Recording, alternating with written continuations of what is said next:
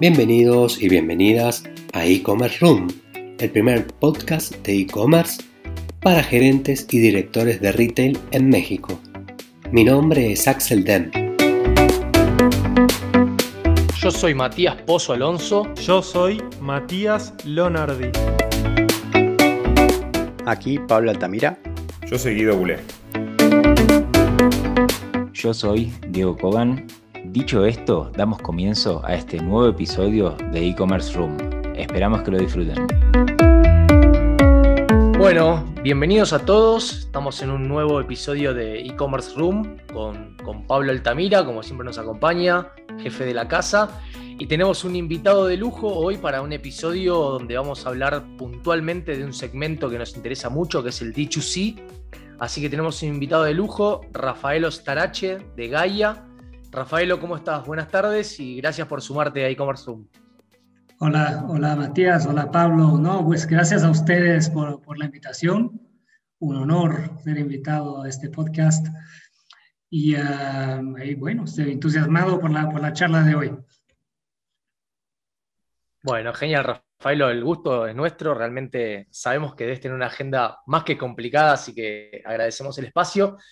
Bueno, Rafaelo, para empezar a contar un poco a la audiencia, a los que nos escuchan, me, interesaría o nos interesaría primero que, nos cuentes cómo, empezó Gaia, ¿no? ¿Cuál fue el, problema que detectaron para, arrancar y cómo se desató este crecimiento, ¿no? Sí, sí, sí, sí. igual para los que a lo mejor, por si, para los que no nos ubiquen, eh, explico un poco de contexto. Gaia, nosotros somos la marca digital líder en la categoría hogar en México. Tenemos un enfoque decimos, en clase media, media alta, eh, urbana, joven, aquí en el país. Eh, y sí, nosotros hemos, hemos arrancado justamente en, uh, ahora hace siete años. Hemos empezado en finales de 2014 como un puro e-commerce, ¿no? Y luego realmente fuimos los primeros, eh, o sea, fuimos uh, first mover en, uh, pues, en, el ámbito digital para esta categoría, como player puro, y pues desde ahí hemos luego construido un modelo omnicanal. Eh, ahora actualmente contamos también con 14 tiendas físicas en las principales ciudades del país.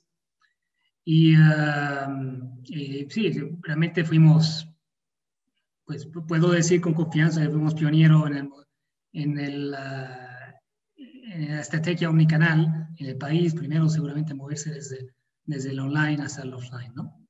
Pero bueno, pues dando un poco, eh, quizás más de historia, si querían saber cómo, cómo empezamos y tal, era hacia dónde iba, iba tu pregunta. Bueno, nosotros somos tres fundadores, soy yo, Philippe y Hassan, y uh, las tres, la, los tres nos hemos conocido, ya estábamos, no somos de acá, yo soy italiano, uh, se puede notar quizás por el acento, para los que son más atentos, y Hassan es holandés, Felipe es francés. Y los tres nos hemos conocido en Brasil, ¿no? Por ese comienzo de un chiste, básicamente.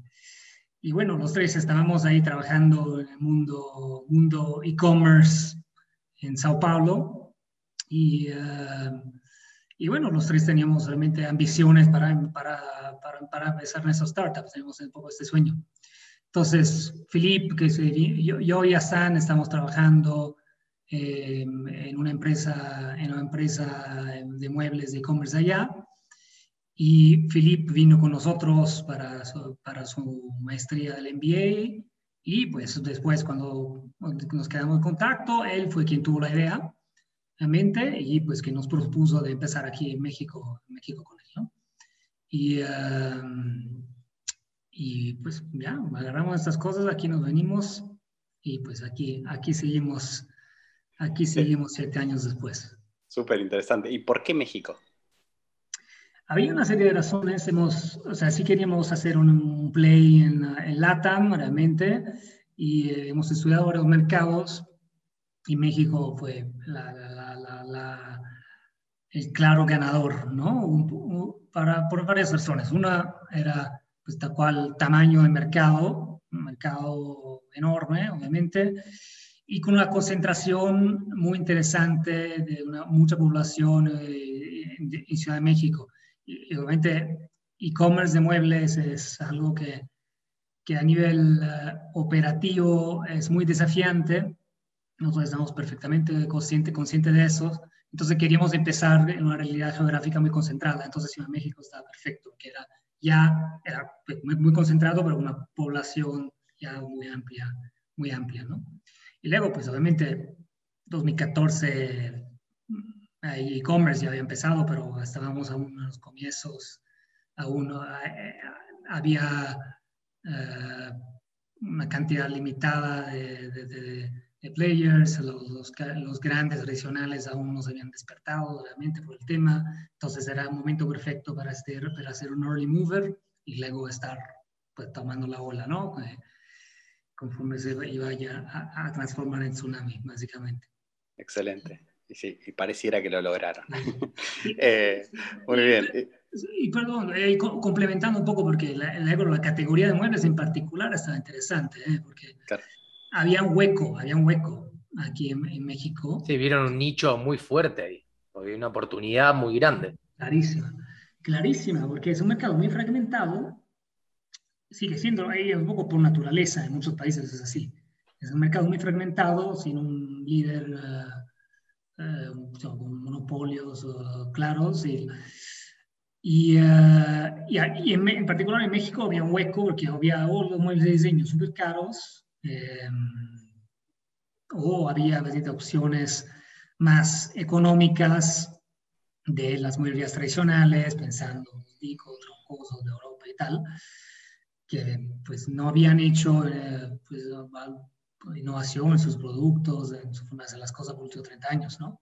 Entonces había, había una clara oportunidad ahí para lanzar una marca enfocada a un público joven que buscara un diseño fresco, moderno, innovador. Y bueno, y con eso fuimos. Vos le preguntaste, Pablo me mató, vos le preguntaste por qué México. Yo le iba a preguntar si nos invitan a ver un partido de Eurocopa con los founders, porque debe estar divertido, ¿no? Sí, sí, sí, sí, sí. Esto, luego los mundiales son siempre divertidos para mí. Para mí, eh, no, tanto, no tanto el último. Y eh, para San tampoco. Y para, para Philippe fue, fue genial, ¿no? pero bueno. Sí, este último fue un poco menos, menos divertido. Bueno, muy bien. y después, respecto, a ver, hay muchas empresas, o sea, hoy la gran mayoría eh, del retail está yendo del offline al online y, bueno, hablamos mucho de eso en el podcast. Su caso es completamente al revés. Ustedes nacieron en el online y después empezaron a abrir tiendas. Un poco contanos el, por qué o el qué vieron en esto, qué les suma, eh, o qué pensaron que les iba a sumar y qué les sumó después.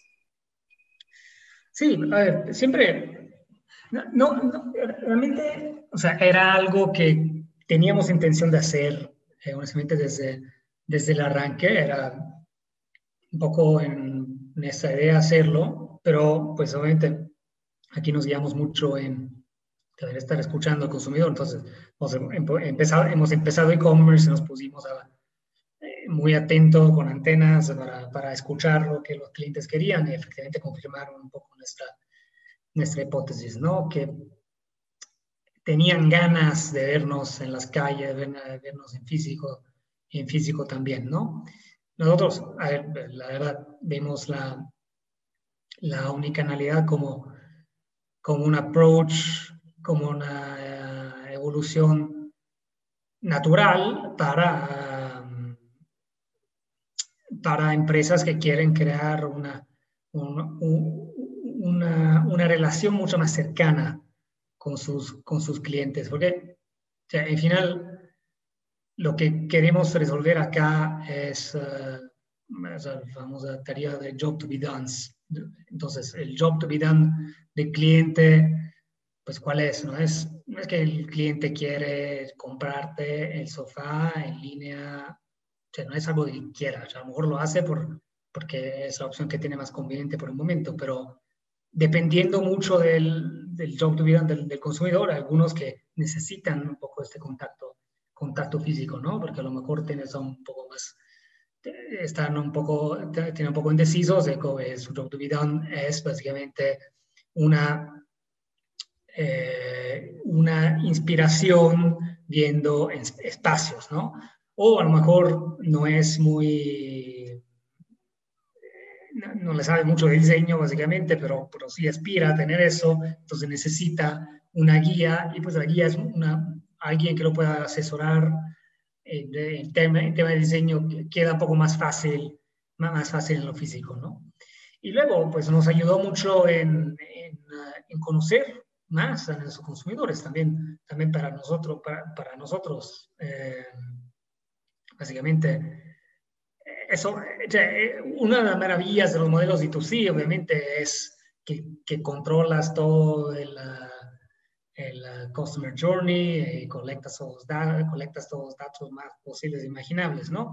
Una de las grandes ventajas de, de este tipo de modelo, pero eh, la verdad que las informaciones que puedes sacar a nivel también humano con los clientes y viéndolo cómo interactúan ellos con los muebles, cómo uh, visualmente hacia dónde se van y tal, eh, es... Uh, te lleva a un conocimiento a, otro nivel, a otro nivel con los clientes. ¿no? Y, en final una validación de marca, una validación de marca obviamente muy, muy fuerte. Aquí en México, pues ahora, bueno, ahora es realidad post pandemia, es, es otro tema, otra historia, el tema de e-commerce, pero pues ayuda un montón también tener presencia en las calles, ¿no? Al final, a, a establecerte como una marca consolidada es, uh, te da otra impresión ver, ver tiendas. ¿Todavía no estás suscrito a nuestro canal? Puedes encontrarnos en Spotify, Apple Podcast, YouTube y LinkedIn como e-commerce room.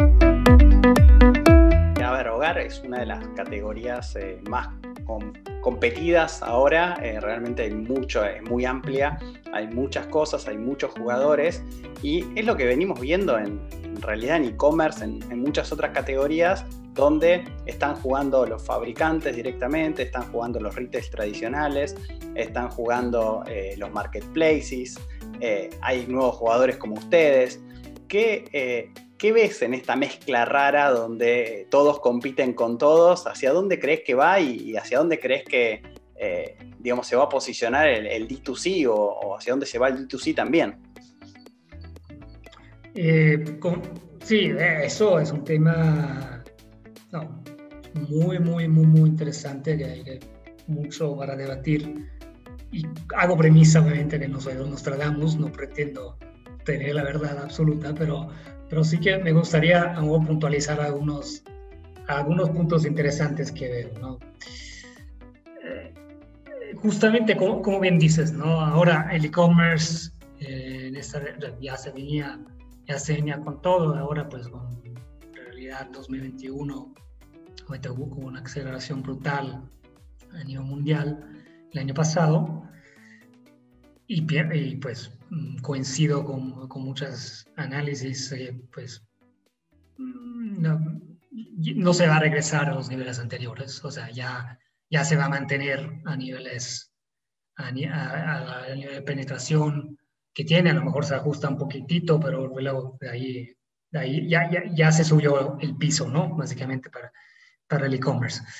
Ahora, el pastel sí se hizo más grande, entonces pero la, el nivel de competencia se, se, está haciendo y se va a hacer aún más intenso, aún más intenso.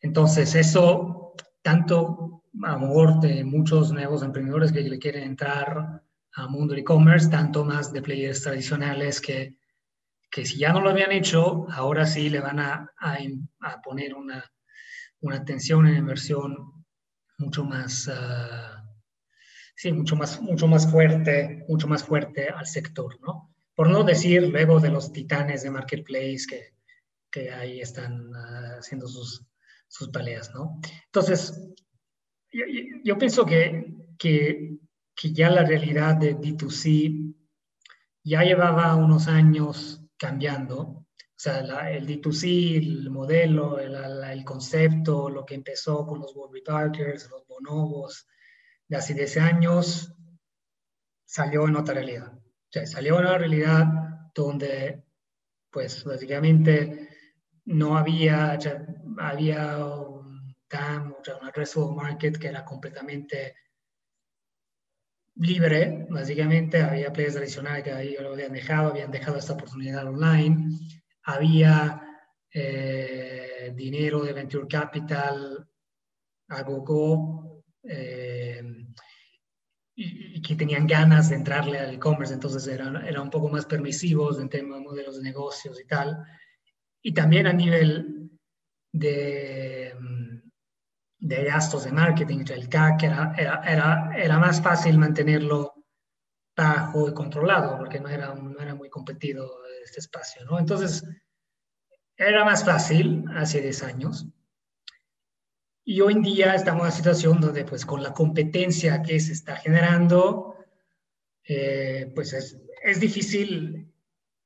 Eh, esto es todo mucho más difícil, ¿no? A lo mejor es muy fácil empezar. O sea, cualquiera hoy, porque con todos los sistemas que hay, en los Shopify, en todo el ecosistema que está uh, alrededor, alrededor de eso, es muy fácil empezar pero luego llegar a una escala mayor se complica, ¿no? Porque el CAC es complicado, pues ya te tienes que poner muy creativo, o sea, ya no puedes salir con puro, o sea, puedes ir con algo puro Facebook Ads y, y, paid search, pero bueno, ya está más caro, está más competido, si estás en determinadas categorías y te tienes que poner mucho más creativos en otras cosas. Ahora en por ejemplo, ahora con pandemia salió todo el tema de shopping, con streaming, eh, todas esas bondades. Y pues hay, hay, todos nuevos formatos, ¿no? Pero eh, es lo mismo, al final todos van a quedar competidos eh, y cada vez tienes que esforzarte más y más y más para, para, hacerte, para hacerte notar, ¿no?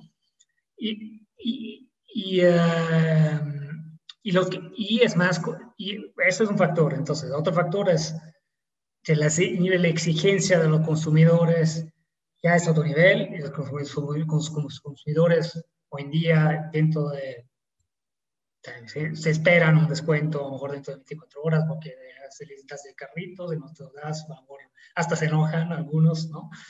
Y, em, bueno, por no decir, obviamente, entrega express, todo eso, que es obvio, nivel de atención a clientes mega personalizado, inmediato, tienes que contestar en dos microsegundos, etcétera y eh, pues, esperan también un nivel de personalización de marketing mucho más avanzado, lo consideran como algo obvio, ¿no? Entonces, a este nivel de exigencia muy elevado ya es muy difícil mantener un poco esa lealtad de los clientes, ¿no? Otro factor, pues aparte que exacto, es más competido el mercado porque es más fácil entrar, pues los, play, los mega players, las megas corporaciones ya se están moviendo en mundo D2C, ¿no? Hay pues, varios ejemplos, hay Nike, hay Procter Gamble, lanzó unas cosas, Nestlé, Touch, todos están, que quieren mover hacia allá, ¿no?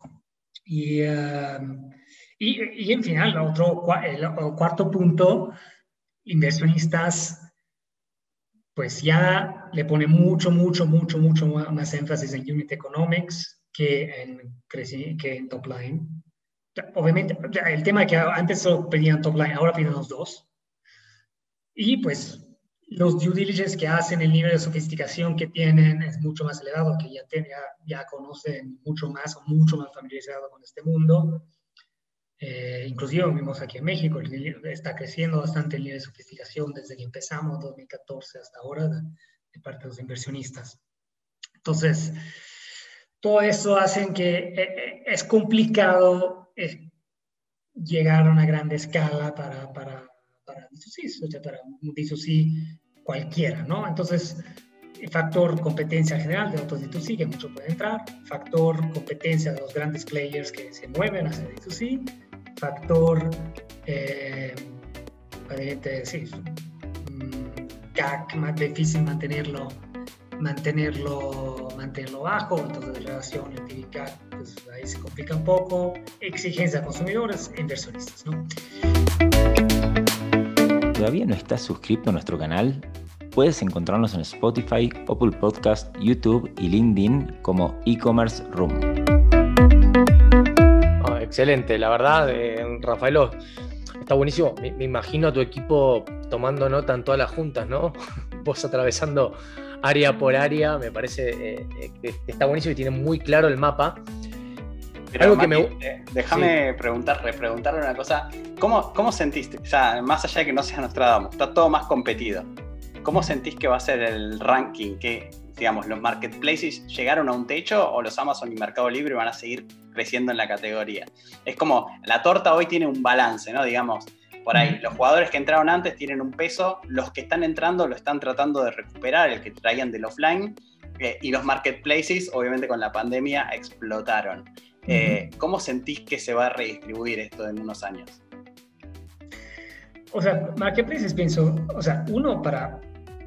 Eh, o sea, marketplace es muy interesante porque hay, veo que hay, unos network effects bastante claros, ¿no? Con, marketplaces. Entonces, una vez que tienes un volumen crítico de... Eh, el tema de huevo en la gallina, ¿no? O sea, necesitas un determinado categoría, catálogo de productos de sellers a buen precio y, tal. Y del otro lado, pues que esos sellers puedan tener suficiente cliente que quieran comprar, ¿no? Y pues obviamente el Mercado Libre, Amazon, pues, eh, pues eh, eh, tienen ahí una grande ventaja, pero pues hay, hay otro que está moviendo muy atrás bien, muy bien, o sea, Walmart viene con todo y pues los players un poco más tradicionales, pensando aquí en México, ya se está moviendo bastante agresivamente ahí, ¿no? Yo pienso que hay mucho espacio, que pienso que, que ahí el pastel sí se agrandó, pienso que aún se puede agrandar más.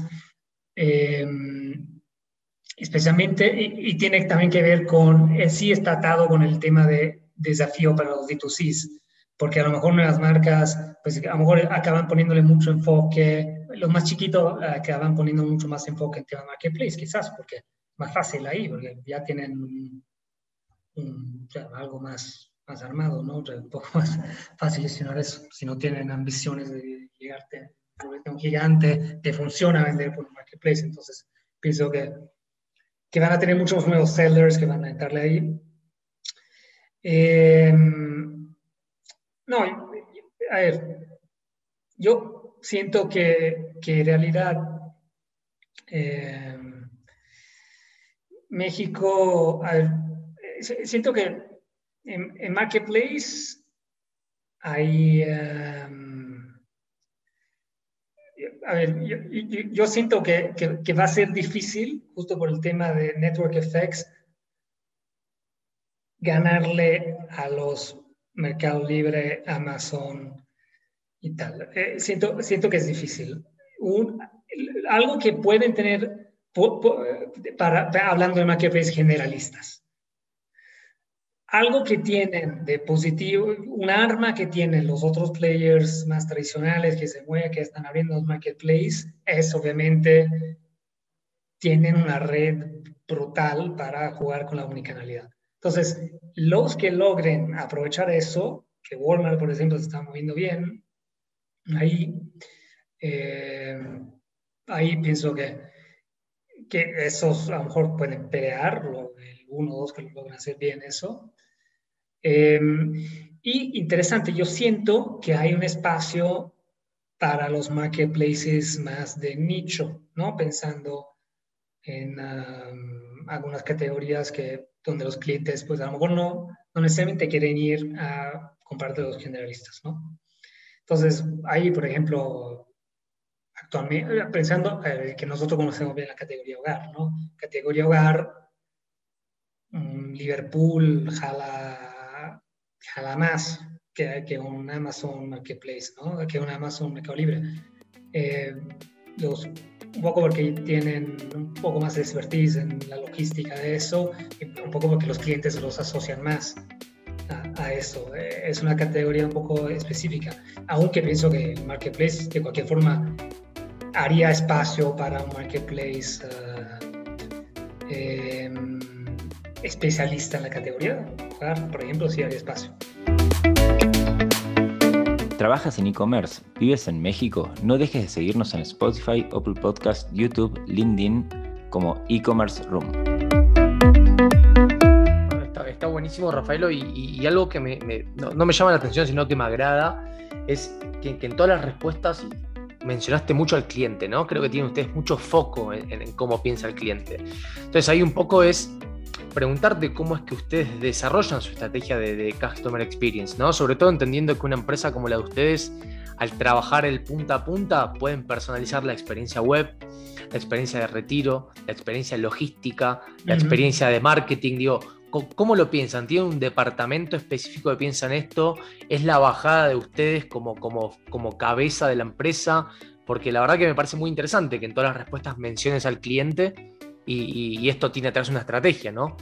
Sí, sí, sí. Sí, luego anticipando que el tema de defensa cliente es... Uh, nosotros hemos puesto muchísimo enfoque porque sentimos por la categoría donde estamos bueno, obviamente en general se tiene que poner enfoque, ¿no? Pero en, para cualquier empresa que, que quiera poner, ser alguien en el mercado, pero para nosotros en particular, para la categoría hogar, era claro que teníamos que ser líder en experiencia cliente, porque bueno, son compras de un ticket eh, promedio bastante alto y es un ticket y es un tipo de compra que tiene una operación más, que tiene uno, mucha consideración previa a la compra, mucha reflexión y tal. Y no es un ciclo de compra. Eh, se, se, lleva más a comprar, menos a comprar impulso, a comprar muebles, eh, por lo mismo el ticket promedio, y luego la operación es compleja, o sea, no es, tienes que ser muy formal con la entrega, tienes que, que coordinar bien día, horario de entrega para que, que, el cliente esté en la casa, bueno, ahora un poco más fácil en pandemia, pero bueno, en general, y uh, es más fácil que se dañe el mueble, luego llegas, no, no cabe dentro de la casa, lo que sea, ¿no? Pasan mil cosas. Entonces, sí, hay que ponerle muchísimo enfoque y, y, había, y había, mucha frustración con de experiencia de cliente a categoría Entonces, bueno, ¿cómo, cómo lo, cómo lo, hacemos? Eh, no, no, tenemos por sí un, un equipo transversal que vea experiencia del cliente, no tenemos eso, pero más bien lo hemos trabajado más con estrategia eh, de mm, transmitir, de, inculcar, de, no sé si inculcar la palabra en español, italianismo quizás, pero de empujar en la cabeza de, cada gallano, básicamente, la, importancia de la experiencia del cliente, ¿no? Desde tener, básicamente, de forma obsesiva una mirada al NPS, básicamente, pues de ahí luego se llega, llevan todas... Uh, todas las ramificaciones eh, con, eh, de, de, experiencia. ¿no? En NPS quizás un poco más enfocado en el postventa, pero nosotros sí leemos de forma obsesiva cualquier todos los comentarios de NPS tenemos dashboards que hacen todas correlaciones, o tanto análisis cualitativo de comentarios cuanto muy cuantitativa correlación entre los que se atrasaron, tienen este NPS, los de esas ciudades, los que mandamos a esos transportadores, este otro, ¿no? Y, y toda parte preventa, pues hacemos, eh, siempre hemos hecho muy seguido focus groups con los clientes, justamente nivel, nivel pues, observaciones en las tiendas, obviamente el nivel eh, comportamientos de la página de, todos los clientes. Y, em, y sí, justamente sentimos que que era muy, muy importante aprovechar de, este, de esa ventaja que teníamos de tener, visibilidad, de tener visibilidad y control completo de, todo el customer journey del cliente. ¿no? Nosotros eh, buscamos eh, dar mucha personalización desde el primer momento que el cliente en contacto con nosotros desde, en la página eh, y buscamos personalizarle un poco el contenido, contenido para ellos, y uh, busque, desde que hemos abierto las tiendas, hemos sido bastante obsesivos en mantener una experiencia frictionless entre, entre lo que está en la tienda y, online, y online. O sea, si viene con un carrito ya hecho que se puede recuperar y tal, y, y terminar la compra en la tienda, o viceversa, a lo mejor te haces el carrito en la tienda, luego te pasan el link, entonces terminas online y tal. Y. Um, y sí, y, un punto muy, muy, muy clave es pues ser dueños del, eh, de, la, de, la, última milla, ¿no? Entonces, eh, especialmente para los clientes que compran en e-commerce, pues nunca ven una cara, ¿no? De, nosotros, entonces eh, pues es muy, muy, muy importante que el nivel de expectativas que tenga, que lo hemos hecho enamorado la marca y todo, pues se logre mantener en el momento de la entrega. Y bueno, entonces le pusimos mucha énfasis en, tener, ¿no? y nosotros tenemos nuestros camiones con callanos que te hacen la entrega.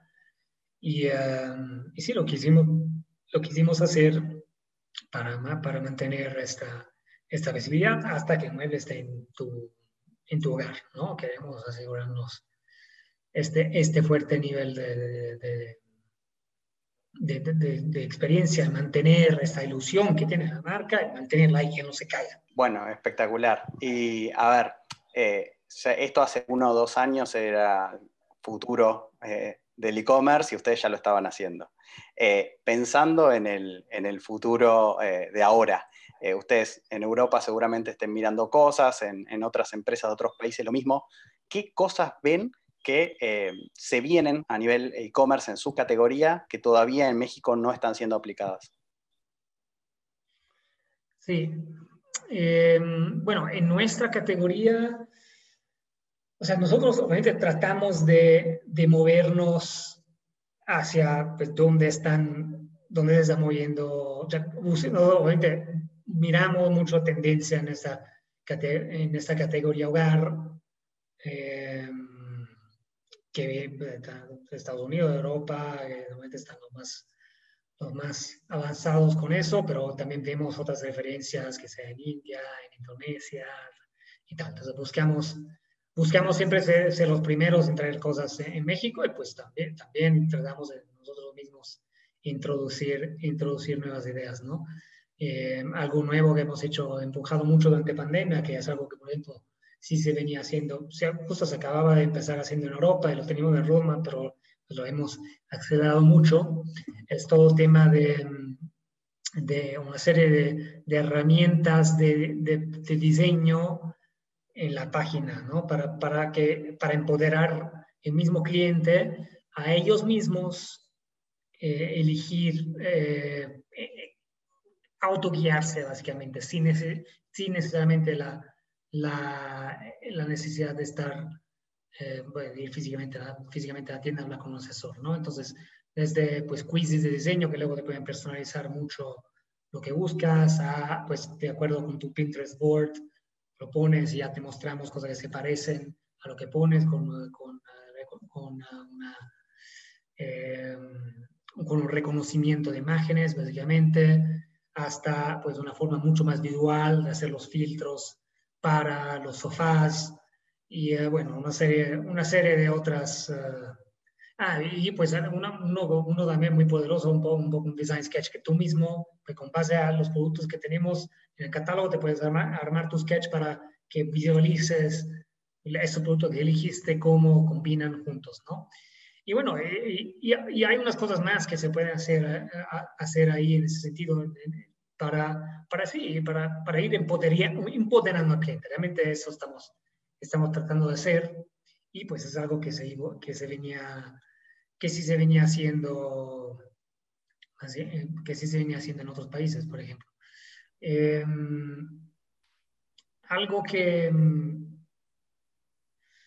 sí, algo que quizás aún haga falta mucho aquí en México pues es justamente que, igual regresando un poco redundante al tema, al tema marketplace, por, por ejemplo, en, en Estados Unidos, pues alguien que le pelea un montón a una, a un Amazon o eh, un Amazon ahí es pues, un Wayfair, Wayfair que, que, que, está enfocado en marketplace, enfocado completamente en categoría hogar y son expertos en logística bulky y toda esa cosa, y pues venden millones y millones de dólares. Entonces, y, y eso es algo que pues falta, falta aquí en México. En, en, Brasil, por ejemplo, sí hay algo parecido, hay, hay, pensando en madera madera, hay Mobile que marketplace de eso, y aquí no está. También y, y, también hay, por ejemplo, un West Elm por ahí que hace también marketplace como, como submarca, ¿no? ¿no? En lugar de haber hecho algo diferente y eso está algo bastante interesante, ¿no? También. Buenísimo, Rafaelo. La verdad que eh, nada, me encanta de, de, dónde vienen, en lo que se convirtieron y lo que acabas de mencionar, hacia dónde van, ¿no? Eh, creo que, que empezar a ver de afuera, creo que un poco también que ustedes tres, los tres founders sean cada uno de una cabeza independiente debe tener también un aporte, ¿no? En, en la estrategia de empezar a ver otros mercados. De nuestro lado, Rafaelo, de vuelta, eh, agradecerte el tiempo. Nos interesaba mucho el segmento de ustedes de, de D2C y creo que ustedes son embajadores en esto, más allá de, dejemos de llamar caso de éxito, porque caso de éxito eh, son hace mucho, pero embajadores en, este concepto. Así que nada, eh, agradecerte la, invitación, el espacio, el conocimiento. Y bueno, nada, nos vamos a ver en ya la semana que viene, seguramente estaremos al aire con, con el capítulo y cualquier persona te puede empezar a escuchar a través de nuestros canales directamente de e-commerce room. Buenísimo, muchísimas gracias chicos. No, Rafaelo, gracias a vos, abrazo grande y bueno, hasta la próxima.